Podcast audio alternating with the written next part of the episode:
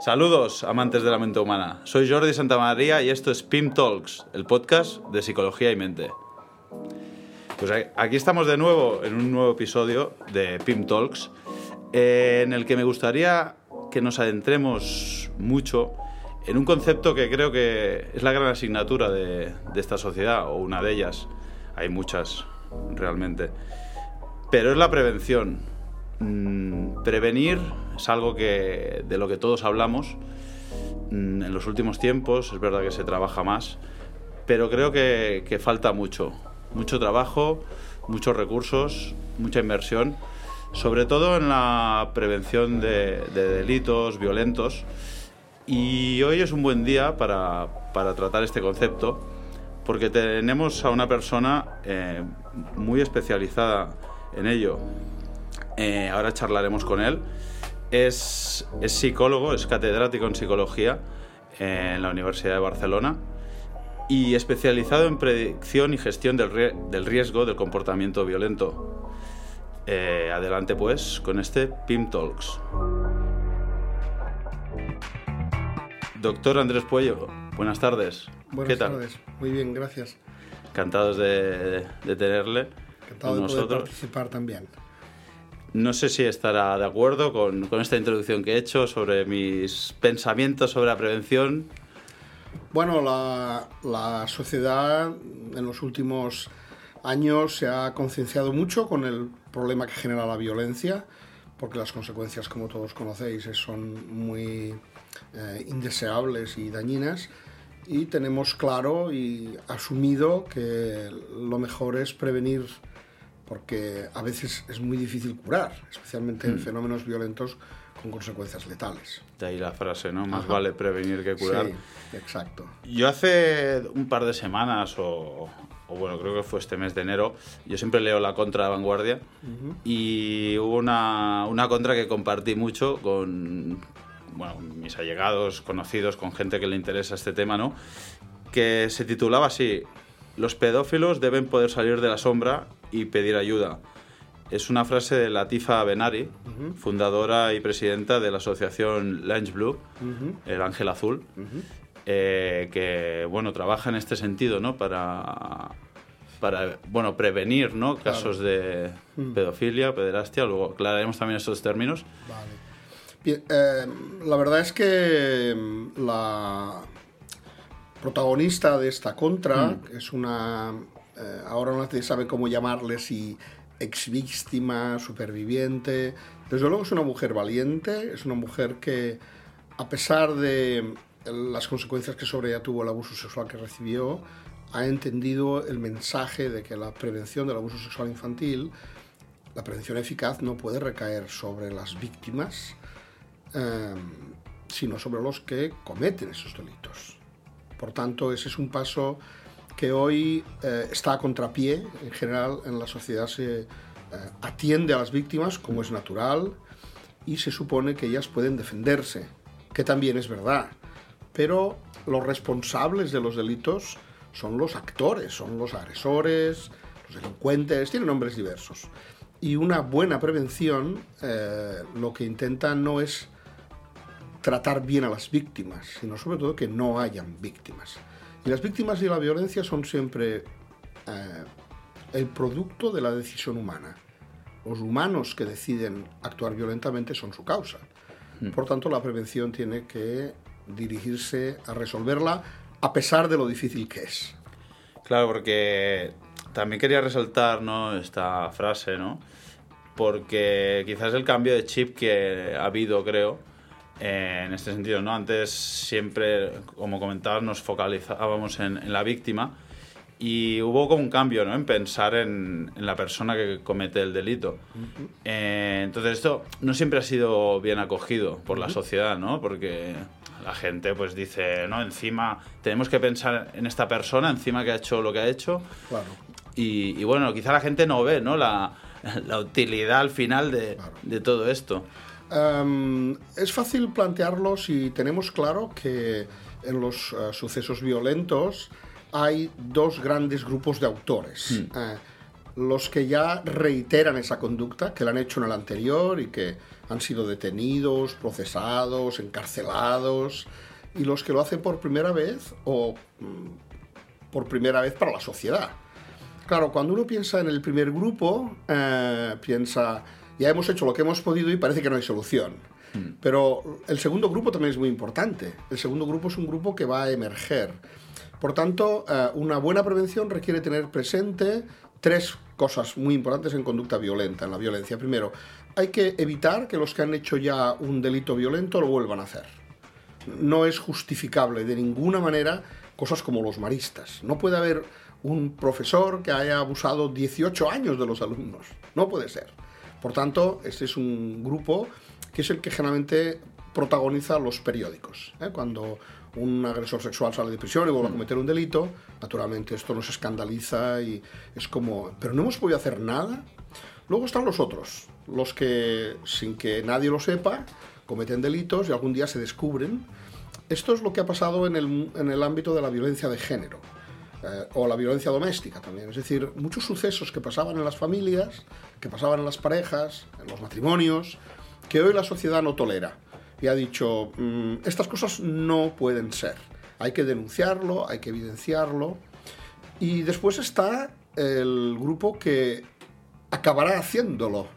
Por eso la mm. prevención siempre se distingue entre la prevención primaria, que sería, vamos a hacer lo posible para que la gente no use la violencia como sistema de relación eh, la secundaria es aquellos que tienen riesgo, vamos a intentar mm, ofrecerles oportunidades para que no cometan delitos.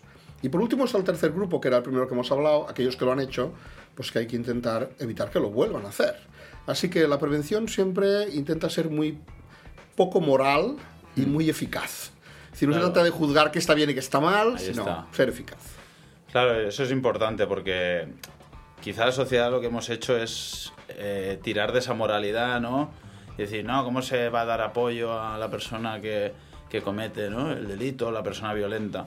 Y hay que verle esa, ¿no? esa parte práctica al final para todos, pero por es que bien además, de todos. Claro, pero es que además la investigación científica, la investigación criminológica, psicológica, ha aprendido muchas cosas que a veces son sorprendentes. Por ejemplo, eh, las penas de prisión, las penas que aplicamos a las personas que cometen delitos, y yo no quiero discutir si son justas o no, son las que la sociedad ha decidido, especialmente las sociedades mm. democráticas, por tanto, pero a veces las medidas que se aplican no solamente no sirven para mejorar, sino que a veces empeoran.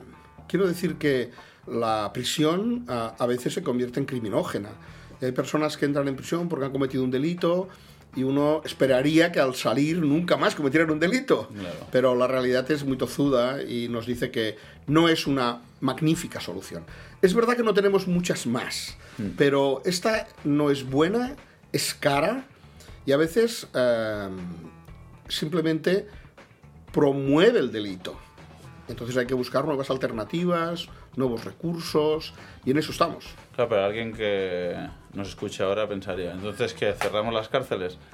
No, las cárceles lo que hay que hacer es aplicarlas para aquellos que realmente les pueden ser eficaces. Es decir, les pueden corregir la conducta violenta. Es decir, uno piensa, cualquiera que entra en una prisión solo por el sufrimiento que padece, la restricción de libertad, por lo menos se lo pensará dos veces. Pero en los delincuentes violentos esto no es así en todos. Hay algunos que entienden bien que se han equivocado, que han hecho mucho daño, y algunos incluso de forma genuina piden ayuda. Pero otros muchos están convencidos de que lo hicieron bien y lo volverían a hacer. Probablemente estos requieren mucho control. Y la prisión como entorno de control está más recomendada para esto que para los primeros, ¿no? Pero naturalmente esto hay que llevarlo al caso particular, es decir, no vale como fórmula general. Simplemente la idea es la prevención no puede usar la prisión solo como mecanismo disuasorio. Y esto, desgraciadamente, lo tenemos muy presente en la violencia de género. La violencia de género, algunos maltratadores de pareja reiteran una frase que da miedo y es que lo volvería a hacer porque creen que es justificable el maltrato a su pareja. Sí, sí, la, luego hablaremos también de la reinserción, ¿no? Porque, bueno, es un poco también otro debate potente, porque la verdad que la gente tampoco cree, pero sí que está ese punto moral de, pero, pero la gente tiene que ir a la cárcel, ¿no? El que la hace la paga, pero claro, eh, valoremos a nivel mm, de utilidad, ¿no? Que si las cárceles, como decías, eh, sirven para, para, que esa persona mejore, no, no, haga, no haga el delito de nuevo, que es lo que buscamos, ¿no? el, concepto cero víctimas. Claro que, no sucede y seguramente podemos trabajar en paralelo en prevención y reinserción. Por supuesto, son, son recursos que hay que mm. aplicar y que parece muy fácil de comprender mm. cuando estudias sobre todo el delito violento. Pero cuando estudias el delito no violento, mm. Parece que las consecuencias se pueden restaurar, ¿no? Pero cuando hablamos del delito violento, claro, hablamos de muertes, de asesinatos, de violaciones. Eh, uno mm, sabe que puede ayudar a las víctimas, pero la mejor ayuda es que no sucedan de nuevo. Esa es la pugna. Entonces, cualquier eh, posibilidad que tenga la sociedad para prevenir es bienvenida, pero luego hay que aplicarla de forma a nuestras normas y sobre todo siguiendo una evidencia científica de qué funciona y qué no funciona. Esto es muy importante porque a veces todos estamos convencidos de una cosa, pero eh, cuántas veces la ciencia nos ha quitado la razón porque descubren elementos que son muy relevantes y esto está hoy pasando en el campo de la violencia. Y alguien puede decir, mire, yo no soy moralista, eh, pena de muerte o, o la persona que esté encerrada toda la vida entre cuatro paredes eh, y así no, no, cometerá nunca más el delito. ¿no? ¿Qué, ¿Qué, le decimos a estas personas? Ah, la primera cosa que se le puede decir es, estamos en el siglo XXI. Si la humanidad ha avanzado mucho como para pensar en clave de eh, la pena de muerte resuelve los problemas. La pena de muerte no resuelve los problemas porque las víctimas no les devuelve la vida y la razón fundamental es aquella de no mm, vamos a evitar que vuelva a hacerlo. Eso básicamente, hombre, claro, la pena de muerte evita todo, ¿no? Pero mm. la humanidad ha avanzado suficiente como para saber que ese es un límite moral. ¿Por qué? Porque muchas veces se han cometido eh, ejecuciones absolutamente injustas, inmotivadas, con errores importantes de sentencia.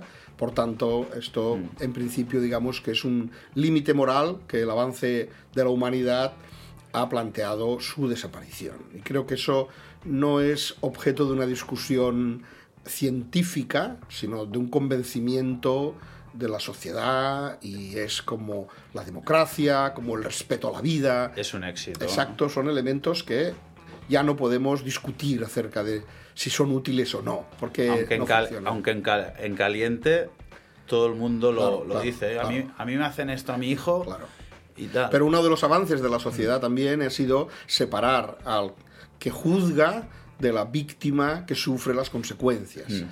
Y la otra cosa importante es el hecho de que tenemos recursos que permiten actuar y que permiten actuar de una forma eficiente, porque hay una cosa que en general no se tiene en cuenta y es que la mayoría de las personas que cometen un delito, incluso un delito violento, la mayoría no lo vuelven a cometer nunca en su vida. Mm. Eso es importante que es quede muy importante, ¿no? Porque uno tiene la idea de que algunos casos que son muchas veces anecdóticos, pues eh, nos impactan moralmente, mm. son objetos de grandes discusiones, pero no dejan de ser una anécdota que hemos de contemplar en toda su dimensión. No es que no sean ciertas, simplemente que no podemos utilizar una anécdota como regla general para tomar decisiones. Así que en ese equilibrio estamos, ¿no? en un equilibrio en el cual eh, se dice, bueno, pues la cárcel de por vida. Mm. Eh, también es algo que está demostrado primero que es muy difícil de llevar a cabo porque las sociedades cambian y a veces eh, los responsables consideran que hay penas que ya han sido demasiado o simplemente que consideran que, en este caso en España, el eh, compromiso constitucional es que la prisión es un lugar para reformarse, para rehabilitarse. Por tanto, es un derecho que tienen los presos, que incluso en países europeos donde existe la pena de muerte, perdón, la pena eh, la cadena perpetua, pueden optar a hacer tratamientos. Y uno diría, ¿y para qué van a hacerlo si van a pasarse la vida en la cárcel? Bueno, porque siguen siendo personas Claro. con sus derechos y por tanto hay que tener presente que esto es un avance también al cual la ilustración, el racionalismo y el humanismo han hecho que se consoliden. Esto último que comentabas me recuerda un poco a paliativos, ¿no? Que, que antes, bueno, esta persona le quedan dos meses, pues, pues ya está. Pues no, pues ahora, oye, esos dos meses, Claro. ¿no? Que, no sé, que sufra menos o disfrute de las Claro. cosas que pueda seguir disfrutando porque está en vida, ¿no? Y- En general se piensa que la cárcel es un castigo. Hmm. En lenguaje vulgar lo es. ¿eh? Si estuviéramos en una tertulia diríamos, o en el bar, esto es un castigo, porque es una privación de libertad. Eh, formalmente la prisión es una oportunidad para rehabilitarse. Y esto hay que tenerlo claro porque es un acuerdo constitucional. Y aunque a veces uno duda, pues hay que tener una capacidad de separarse, de verlo con frialdad, de verlo con claridad. Y hay una cosa muy importante, muchas víctimas no piden venganza. Lo que piden es que no vuelva a suceder. Ya estarían satisfechos o satisfechas con que no volviera a pasar sobre ellas ni sobre otros. Esta es una demanda que nosotros tenemos muy clara. La verdad que hay víctimas que, bueno, yo me emociono a veces escucharlas porque son ejemplo, ¿no? Que Lo han sufrido directamente o de familiares y, y se les nota que no, no tienen esa rabia, han trabajado muy bien ese aspecto y eso, ¿no? Piden simplemente Que no vuelva a que suceder. no vuelva a suceder y, y- y- y no quieren que la otra persona sufra, ¿no? Porque también entienden que si el que ha cometido el delito sigue sufriendo, seguramente o, o pueda volver a repetir Bueno, eso, claro, ¿no? Si en, un estado... Sí, esto lo sabemos muy bien en violencia de género. Mm. Violencia de género, ah, la prevención de la violencia de género requiere que las víctimas denuncien. Hmm. Pero eso no resuelve el problema. A veces incrementa el riesgo de que el agresor pues se vengue sobre la víctima. Está claro, el hecho de que pueda pasar no quita del derecho que tiene la víctima de denunciar, que es el mejor camino. Pero en la vida cotidiana hay que tener presente que muchas veces hay hechos delictivos de mucha gravedad que se dan en el contexto de la denuncia. ¿Por qué? Porque el agresor, es lo que decimos, entonces quiere vengarse, está irado, está muy irritado, está violentado, decimos, ¿no? Sí, entonces, sí. claro, eh, la policía dice, es que no podemos mm, retenerlos a todos, porque a veces las discusiones sobre las causas sobre, son dudosas, las decisiones que tomamos no son adecuadas, y la prevención requiere considerar en cada caso particular eh, esos riesgos. Yo he tenido ocasión de trabajar como asesor de la policía en, y la Guardia Civil los Mossos en, en España en el programa Biogen. El programa Biogen quiere ayudar al profesional, al policía que recibe una denuncia, a saber si su intervención tiene que ser de tal intensidad que incorpore una vigilancia 24 horas, 7 días en semana de la víctima, o simplemente una recomendación en función de lo que él cree que puede pasar. Pero claro, él es un profesional, pero es humano y se puede equivocar. Por tanto, lo que nosotros hemos hecho como trabajo de investigación y es parte de nuestra labor es desarrollar sistemas para que el profesional tenga ayudas técnicas para ajustar cómo hay que intervenir en función del riesgo. Porque todos estamos ahora, especialmente en España que ha habido el, el famoso la tormenta Gloria, muy acostumbrados a pensar en qué hay que hacer cuando el riesgo es muy alto. Sí. Bueno, pues en el campo de la violencia es lo mismo.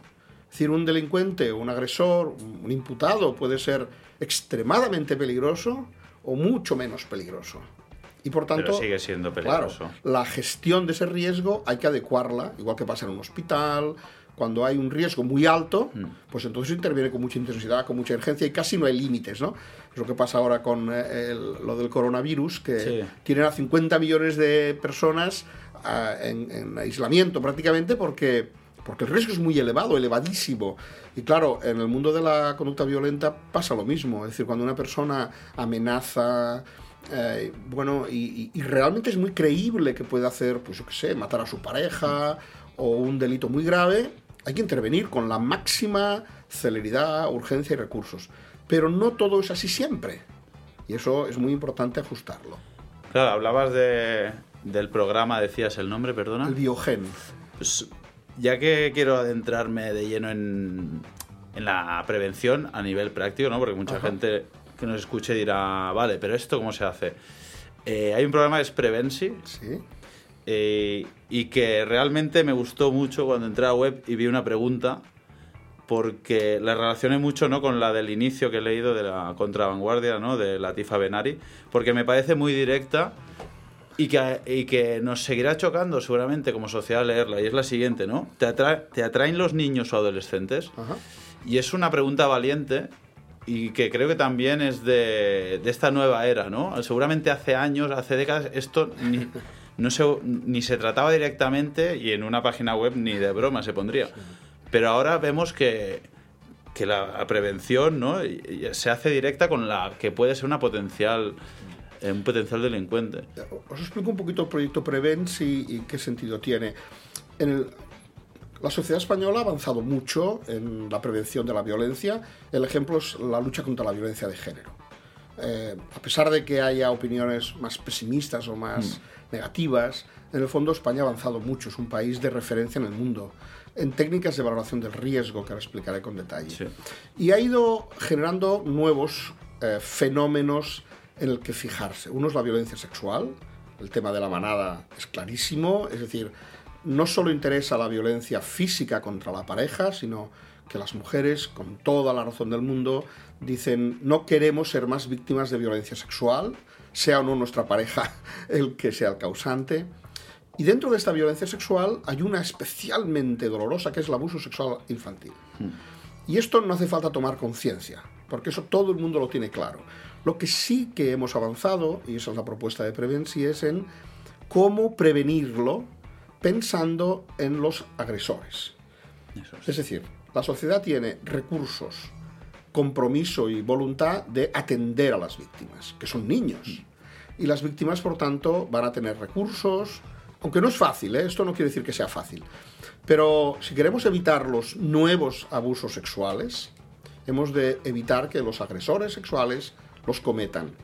Y a nivel internacional hay iniciativas como Prevenci, que son iniciativas valientes, que en el fondo lo que quieren es buscar a los autores, o a los posibles autores, o a los que creen que pueden hacerlo, y uno dice, ¿y ellos acuden? La respuesta es sí. Eso iba a preguntar, si nos sorprenderíamos de la cantidad Acuden. de personas No todos, ojalá y lo hicieran todos y tuvieran, no todos, porque no todos tienen conciencia ni de su problema, pero muchos sí, por tanto se puede intervenir. Pero ¿qué es lo que hace Prevenci en primer lugar? Cuando recibe la información, lo primero que hace es valorar el riesgo de que esta persona realmente pueda cometer un delito de pederastia. Porque tenemos técnicas que hemos desarrollado que los profesionales pueden utilizar. Los profesionales no suelen saber cómo hacerlo, pero nosotros en Prevency nos dirigimos también a ellos para que un psicólogo, un trabajador social, un criminólogo pueda saber cómo es un hacerlo. trabajo integral. Sí, porque es muy importante distinguir, por ejemplo, ah, hay especialmente varones jóvenes que llaman, que tienen muchos problemas de identidad sexual y que están muy preocupados porque ellos igual no han cometido nunca ningún delito o ningún hecho grave, pero tienen miedo de hacerlo. Y por tanto nos piden ayuda. Dice, ¿cómo, cómo pueden ustedes ayudar para que no lo haga? Y uno dice, ¿esto es verdad? Pues sí, esto es verdad. Estos son datos de nuestra plataforma. Claro, y miedo a explicarlo al entorno más cercano. Una persona que siente atracción ¿no? hacia un menor, eh, bueno, se le hace imposible explicarlo a... Claro, porque el rechazo es. e- Incluso él mismo se avergüenza sí, de claro. tanto Imagino. que por eso la Prevenci permite consultas con naturalmente una gran discrecionalidad y anonimato para que podamos, para que ellos puedan hablar. ¿Qué es lo que hace Prevenci? ¿Qué es lo que hacemos nosotros? Es básicamente estudiar el caso para valorar si esta es una fantasía con poca probabilidad o es algo que le requiere recomendaciones como del tipo, si eres monitor de colonias, déjalo inmediatamente y ponte en manos de un profesional. Entonces el riesgo es la clave de todo. Mm, De hecho, nuestro trabajo fundamentalmente tiene como pieza esencial valorar el riesgo. Entonces hemos desarrollado muchas técnicas y tenemos eh, programas formativos para los profesionales que generalmente no lo tienen claro, eh, porque o bien lo intuyen o bien lo rechazan, Pero claro, cuando un profesional recibe una demanda del tipo que recibe Prevenci, que también pasa, no hay pocos psicólogos y psiquiatras y sexólogos que a veces chicos jóvenes pedófilos que ya no pueden más se lo van y se lo explican, pero no es la mayoría y estos profesionales generalmente no saben muy bien qué hacer. Porque en, en la sociedad los profesionales en España están acostumbrados a tratar con delincuentes que han cometido esos delitos en prisión. Pero estos no atienden a los que no los han cometido. Mm, Así vale, que vale, ahí está el... ahí está el punto. Eh, lo que interesa es que cualquier profesional que reciba esta situación, digamos que anticiparía un riesgo, lo valore en su justa medida. Y esto es lo que nosotros hacemos desde el IPF, que es, eh, y desde Prevenci, formación a profesionales en valorar el riesgo, para que sepan qué es lo que puede pasar el día siguiente y entonces que sepan actuar. Porque este, este dúo es la clave de la prevención. Saber lo que puede pasar y actuar en eh, relación con, por ejemplo, estos días que hemos visto la tormenta Gloria, cuando el nivel de riesgo era más alto, se decía, no se acerquen a las playas, ni a los espigones. Y no solamente lo decían, sino que ponían la policía y cuando iba uno a hacer, yo solo voy a hacer una foto, usted no puede entrar aquí. Claro. Eso es prevención. Es el riesgo es muy alto y las medidas son prohibimos ir a la playa. Pues nosotros trabajamos igual con los agresores. Pero eh, los profesionales que deben hacerlo necesitan tener una formación especializada que es la que ofrece también Prevenci, ofrece el IPF y es donde de alguna manera Claro. estamos desarrollando estrategias. Claro que decía el concepto integral holístico, ¿no? Creo que si entras a web de Prevención ya se ven varias preguntas o varios cajones, ¿no? Donde intenta unir Ajá. todo esto. Estaba pensando ahora también, eh, creo Antonio que también lo sueles comentar tú, la importancia de la comunidad, sobre todo en la reinserción. Claro. Pero no sé si en la prevención la comunidad so- somos o, so- o es importante, que Sí. decir, el no detectar cosas, luego en la reinserción pues estar cerca o, o acoger, ¿no? Es el... Generalmente cuando se habla de violencia se habla de dos actores, que son la víctima y el agresor. Sí, Pero no hay que olvidarlo nunca, hay un tercer actor, que es el observador, que es la persona que vive alrededor. Claro, hay veces que hay fenómenos que suceden en la intimidad que nadie lo observa. Y esa es una de las dificultades, por ejemplo, de la violencia sexual. Pero, en fin, cada vez hay menos intimidad incluso, ¿no? Porque hasta los hasta el propio suceso de la manada está grabado por ellos, ¿no? Sí. Pero ¿qué quiere decir con esa tercera persona? Eh, la tercera persona es el observador, es la comunidad y es la primera que puede eh, intervenir. De hecho, a Prevenci nos llaman personas que son del entorno familiar o bien de organizaciones que están preocupados porque han oído, han- creen haber visto y no saben qué hacer. Por ejemplo, esto pasa en, en, en clubes deportivos donde hay entrenadores que han abusado de los niños. Entonces, claro, mm, al- al- pues, un conserje o el padre de otro niño duda de lo que cree que le han dicho, del rumor que corre. Entonces, a Prevenci nos llaman muchos diciendo, mire, yo creo que pasa esto. ¿Qué puedo hacer? Y entonces nosotros les orientamos. Pero igual que en la prevención el entorno nos ayuda a detectar, em, el entorno también ayuda a reinsertar. Es muy importante pensar que ir a prisión, como decíamos, no lo arregla todo. Por ejemplo, hay personas que salen de prisión que cuando salen están solos. La familia les ha rechazado, no digamos sí. la sociedad, no tienen trabajo. Eh, es muy difícil rehabilitarse en ese contexto. Entonces, uno de los grandes temas básico. modernos es cómo atender a personas que ya han cumplido su condena. Y por tanto, que si queremos que no reincidan, pues habrá que facilitarles las cosas. Y aquí es donde surge aquel tema de, claro, encima hay que ayudarles. Bueno, eh, haz una la suma y resta, ¿no? ¿Qué Claro. prefieres? ¿Que tenga, que haya nuevas víctimas o...? No, puede ser útil para ti, ¿no? Claro. para el que está diciendo esa frase. Claro, claro. Y eso es pragmático. Es verdad que uno podría decir, no hay derecho, pero bueno, eso es discutible. Lo que sí sabemos es que una persona que está excluida socialmente, aislada, le aumentamos los factores de riesgo para que delinca. Así que lo mejor será evitarlo y la pieza clave está en la sociedad, en la comunidad, es quien puede facilitarlo. Y yo creo que la realidad del día a día es que hay muchas iniciativas.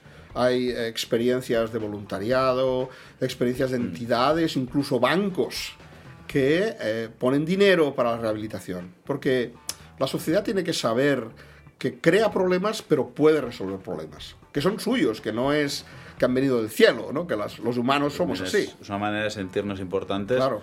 Y creo que, que también es importante espacios como este, ¿no? Que, que demos voz a, a personas que, como tú, ¿no? Que, que trabajan en esto, saben mucho y invitan a la gente pues a, a concienciarse sobre la importancia de la prevención y de, de estar de alguna manera cerca de las víctimas, pero cerca también de la persona que comete el delito eh, de una u otra manera, ¿no? Porque eso que hablábamos, ¿no? La- el objetivo es eh, que haya cero víctimas en, en el futuro, en el presente inmediato. Eh, ahora escucharemos una, una frase que me gustaría que valoraras después. Y luego, como nosotros también nos gusta conocer a la persona, pues te haremos unas preguntillas rápidas. Perfecto. Pero antes me gustaría que quedara claro dos conceptos, ¿no? el de pedofilia y pederastia, y si Sí. también se tratan igual a la hora de prevenir o a la hora de reinsertar. Am, ahora tenemos muy claro que estos dos términos son dos, eh, hacen referencia a dos fenómenos distintos. La pedofilia es una patología mental que tienen las personas que básicamente se basa en una atracción sexual sobre los menores. Eso es exactamente la pedofilia tal y como viene definida. Hay grados distintos, hay eh, atracciones que incluso son incompatibles con una cierta vida normal, son muy obsesivas, muy intrusivas, y otras no tanto. En cambio, la pederastia es el hecho de abusar sexualmente de un niño o bien de consumir material sexual de explotación infantil en la web. Es decir, eh, la pederastia está basada en una acción, no en una preferencia. Y sabemos que muchos pedófilos no son pederastas, igual que la gran mayoría de pederastas, que se conocen más que los pedófilos, no son pedófilos. Hay personas que realizan abusos sexuales infantiles por otras razones Vale. distintas No por una que no la preferencia sexual por los niños. Un ejemplo facilísimo es el consumo de pornografía infantil o material sexual de explotación infantil, que es el nombre adecuado. Hay quien lo hace por curiosidad y esa curiosidad pues eh, realmente es un delito, porque está penado. Eh, otros lo hacen por negocio, es decir, ganan dinero haciendo eso. En fin, hay muchas razones diversas. La pederastia, por tanto, es el acto y como tal es un delito. En cambio, la pedofilia es una tendencia personal. Los pedófilos dicen algo así como, yo no he elegido ser pedófilo. En cambio, el pederasta ha elegido actuar como pederasta. Y esto es la clave del tratamiento. El tratamiento que se hace sobre los pederastas fundamentalmente implica la no reiteración de ese delito. En ese sentido se tratan y se interviene igual que un delincuente que ha cometido un delito de homicidio, etc. Y el tratamiento del pedófilo es un tratamiento hasta hoy de contención y de evitar que esa pedofilia acabe convirtiéndose en una acción peder- de pederastia. Y en ambos casos hay eficacia con los tratamientos, pero son distintos. Vale. Lo que pasa es que el pedófilo solo se le puede tratar si él se descubre, si él lo, lo anuncia o lo dice. Porque si no, ¿qué les pasa? Pues que hasta que no hacen un acto delictivo y se les identifica, pues pasan desapercibidos. Claro, es entonces que contesten a la pregunta, ¿no? Claro, la pregunta de Prevency es, De Prevency. ¿tienes atractivo? Pues eh, llámanos. Pues queda claro entonces los dos perfiles. Ajá. En todo caso, prevención. Sí, sí, Es- claro, la sí. prevención es... llamamos terciaria cuando el pederasta ya ha hecho un acto y no queremos que lo repita. terciaria. Esa es en el fondo la más fácil, ¿eh? Mm. Y la secundaria es la del pedófilo que no ha hecho un acto delictivo ni un acto de abuso y hay que evitar que lo cometa por las consecuencias, en primer lugar por las consecuencias para la víctima, que a veces es su gran freno. Muchos pedófilos dicen algo así, si supiera que no les dañaría, Ya. Eso es lo que pasa en el resto de parafilias. Hay algunas parafilias como el sadismo, que es tremendo, porque es agresión física sobre otra víctima, pero es una víctima adulta que tolera ese tipo de acción. Pero los pedófilos, se llaman pedófilos abstinentes, que no han hecho delitos de pederastia, muchos dicen, cuando tienen una situación de una cierta confianza y seguridad, que ellos no lo harían nunca por el, porque saben el daño que hace a los niños. Y eso es su gran freno. Pero claro, no siempre funciona el freno. Pues antes de hacer el test personal, eh, vamos con... He dicho una frase, pero es una pregunta. Escuchemos y, y luego valoramos. ¿Qué clase de mundo es este que puede mandar máquinas a Marte y no hace nada para detener el asesinato de un ser humano? José Saramago, eh, doctor, el escritor portugués, ¿qué le parece esta, esta pregunta que lanza? Bueno, muchos literatos, muchos eh, novelistas o artistas que trabajan con la fantasía se sorprenden, como el resto de humanos, de que en algunas cosas la humanidad haya avanzado tanto y en otro haya avanzado tan poco. Pero no es bien verdad. Es muy fácil ver que hemos llegado a la Luna, aunque hay quien lo discute todavía, pero en general lo aceptamos. ¿no? Cierto. Sin embargo, poca gente sabe que la sociedad moderna es muchísimo menos violenta que la del siglo XVII, XIV o incluso el siglo IV o la Edad Media. Y se comenta lo contrario. Sí. La sociedad tecnológica en absoluto es más violenta. Solamente hay que pensar, y no quiero hacer comparaciones transculturales hoy, pero es fácil. Eh, hace unos cuantos siglos en España se apedreaba a la mujer adúltera directamente. Eh, hoy eso no pasa. Hoy la mujer adúltera no tiene ninguna pena por cometer adulterio. Exacto. Estamos hablando de unos avances. Lo que pasa que a veces es poco. Lo que nos es cercano lo damos como por hecho. Nos ¿no? llega, ahora la Claro. información nos llega Claro. al, al minuto, no, al segundo. ¿no? Claro, claro, nos- Cual- lo damos por hecho, ¿no? Antes muchas cosas, pues es así, no, no nos llegaban. Que eso no quita que sigan sucediendo cosas que hay que prevenir Por y. supuesto. Sí, y- sí, porque los y- humanos y somos tratando. incansables en Sí. nuestras, en nuestras maneras de hacer. Y por tanto, bueno, es una idea en cierto modo muy extendida, Mm. pero un punto incierta, lo que decía Saramago. Porque hemos avanzado mucho también en lo humano. También los derechos humanos son un gran ejemplo. ¿eh? Yo no sé si es más importante llegar a la Luna o la Declaración de Derechos Humanos. Realmente que- son elementos que nos comparan desde el punto de vista de avance. Yo creo de derechos humanos. ¿eh? Probablemente. A mí llegar a la luna no sé si, si me ha aportado algo. Pero- pues queda claro que, que la humanidad ha avanzado, pero debe seguir avanzando y trabajando en este sentido. Pues nada, estamos terminando. Ahora vamos a por ti. Ajá, bueno. Así que voy, voy allá. ¿La maldad existe? Eh, sí, sí. La maldad existe, lo que sucede es que no tiene una naturaleza biológica como otras cosas. Es decir, es un atributo que hacemos los humanos Vale. sobre la conducta de las Un personas. concepto. ¿Una serie que cuide bien el perfil psicológico de asesinos y delincuentes? Quizás Mindhunter. Mindhunter. Mindhunter es la más, en mi opinión, aunque es verdad que se ha ocupado de unos delincuentes que son especímenes raros. Ya. Pero si uno ve la 2 y ve los documentales, generalmente no hablan de las palomas y de los animales comunes, hablan siempre de los animales Claro. excepcionales. Pero está muy bien hecha y fue muy importante el avance de, de esta, de este planteamiento sobre la psicología del agresor como elemento importante para la prevención de la, de la Yo delincuencia. también la recomiendo. Una, ¿Y una película que te apasione? Minority Report. Minority Report me parece una película sobre el futuro de cómo gestionar la, la violencia sobre todo. ¿Libro de referencia? Eh, ahora no sabría el, el- el título. Bueno, hay dos que me, me parece que son muy interesantes. Uno es El optimista ilustrado, que es un libro sobre el futuro. Y otro, eh, este libro de Harari, el, eh, creo que es el Homo Sapiens.